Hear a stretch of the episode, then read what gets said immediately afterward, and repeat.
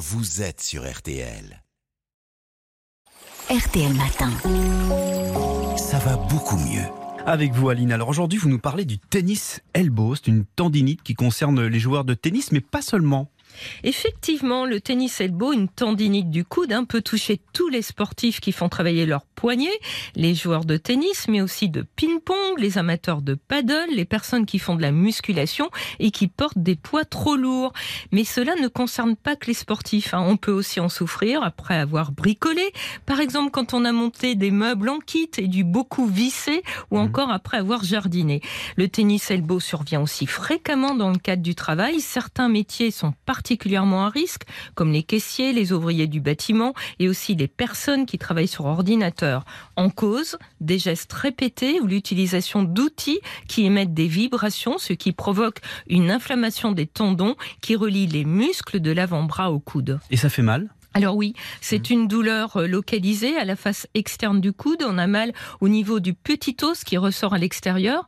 Alors des gestes simples du quotidien peuvent alors devenir douloureux, comme le fait de serrer la main, d'ouvrir une bouteille d'eau ou une porte en tournant la poignée. C'est dû à une inflammation des tendons qui s'insère à ce niveau-là, m'a expliqué le docteur Victoria Tchaïkovski, médecin du sport. Ils servent à relever le poignet et les doigts. Et en plus, c'est pas facile à soigner, non? C'est vrai, euh, parce que c'est une inflammation avec parfois de petites fissures qui se trouvent sur l'attache des tendons, là où il y a le moins de vaisseaux sanguins. Et cela explique pourquoi ça peut être long à cicatriser, à se réparer. Parfois, ça peut mettre 6 à 12 mois pour guérir. hein. Bon, si c'est pris tôt, une tendinite peut se résorber en quelques semaines. Alors qu'est-ce qu'on peut faire quand ça arrive? On met de l'huile de coude? Alors déjà, on va chercher ce qui a pu provoquer le tennis elbow et voir si on peut le corriger. Par exemple, si on joue au tennis, ça peut venir d'un manque de préparation physique, de la raquette, d'un cordage inadapté ou encore des balles qu'on utilise qui ne sont pas assez gonflées, ce qui oblige à frapper plus fort. En somme, il faut vérifier son matériel, essayer de ne plus faire certaines choses qui peuvent ralentir la guérison. En même temps, on va recourir à la kinésithérapie. hein, c'est le premier traitement du tennis elbow. On va faire travailler les muscles de l'avant-bras, les étirer, les masser profondément.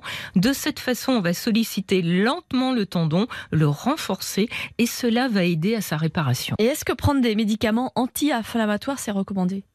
Mais sous forme de comprimés, ils n'ont aucun effet bénéfique sur la cicatrisation du tendon. Si on a mal, il est préférable de prendre du paracétamol, m'a expliqué la médecin du sport. On peut aussi appliquer du froid localement. Et si la kinésithérapie n'a pas permis de soulager suffisamment, il est possible d'avoir recours à des injections. hein. Selon l'état du tendon et la santé du patient, on peut injecter des corticoïdes ou encore du PRP, c'est-à-dire du plasma riche en plaquettes, hein, qui vient du propre sang du patient. Ce dernier traitement non remboursé par la sécurité sociale suscite un fort engouement actuellement, mais son efficacité est encore controversée. Le PRP ne doit pas être proposé d'emblée, m'a précisé le docteur Tchaïkovski, mais seulement si la tendinite résiste malgré la kiné. Pourtant, certains praticiens de ville utilisent le PRP de manière excessive et à des prix très élevés, jusqu'à 450 euros l'injection. Oui, c'est pas donné. Donc euh, c'est la mode du plasma riche en plaquettes alors, le PRP. Très bien. Voilà, on- pour les blessures, euh, on l'utilise beaucoup, mais parfois avec excès. Merci beaucoup Aline, à demain. À demain. Retrouvez toutes vos émissions en podcast sur RTL.fr ou sur l'application RTL.